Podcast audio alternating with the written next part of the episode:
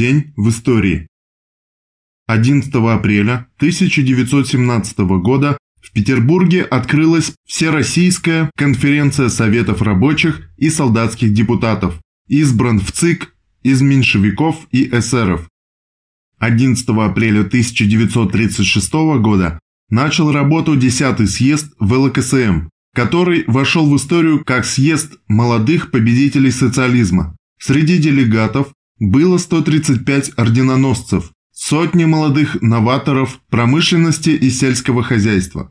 Съезд заверил партию в полной готовности всего ленинского комсомола выполнить до конца свои обязанности по строительству коммунистического общества, по защите социалистического отечества от нападения врагов социализма.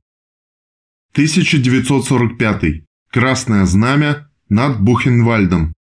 11 апреля 1945 года узники Бухенвальда поднялись на вооруженное восстание.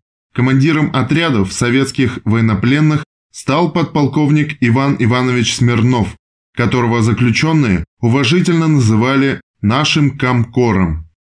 Отряды под командованием Виктора Хазанова и Валентина Лагунова прорвались через проволочное заграждение и захватили склад вооружения. В течение первого получаса восстания в руки заключенных попало около 200 эсэсовцев. Только железная дисциплина в рядах восставших позволила избежать немедленной казни гитлеровцев.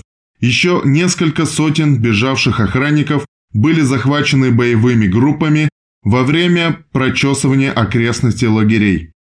К пяти часам вечера 11 апреля под Бухенвальдом было поднято Красное Знамя.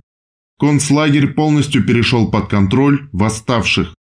В течение двух суток лагерь находился под контролем восставших, и лишь 13 апреля туда прибыли части 3-й американской армии. Международный день освобождения узников фашистских лагерей.